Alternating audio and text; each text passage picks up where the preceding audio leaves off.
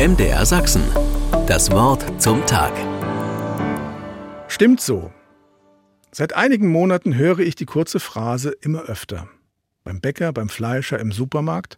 Stimmt so. Oder auch machen Sie 10, wenn aus dem Kassenbon 9,58 Euro stehen. Es geht zwar nur um ein paar Cent, eine kleine Geste, die sicherlich keine Berge versetzt.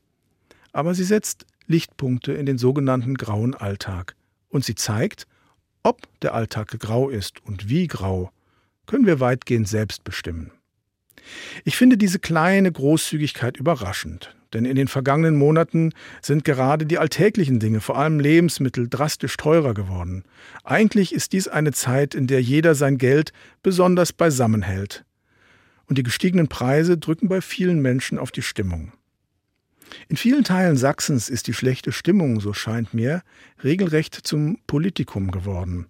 In Görlitz marschieren jeden Montag zwar nur 100 oder 200 Menschen durch die Stadt, aber die schimpfen immer lauter. Über, ja, worüber eigentlich?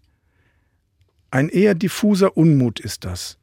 Er mag seinen Ursprung in der Corona-Pandemie haben, aber jetzt werden alle Probleme und Krisen unserer Tage in einen Topf geworfen – und zu einem bitteren Gebräu zusammengerührt. Auf jeden Fall sollen immer irgendwelche Politiker ins Gefängnis geworfen werden. So steht es auf manchen Schildern. Trommeln, Pfeifen und Fanfaren begleiten den dunklen Montagszug. Und seit kurzem auch das Getucker von Traktoren. In vielen politischen Auseinandersetzungen geht es mittlerweile zerstörerisch derb zu. Da wünsche ich mir doch öfter mal etwas mehr Großzügigkeit im Wettstreit.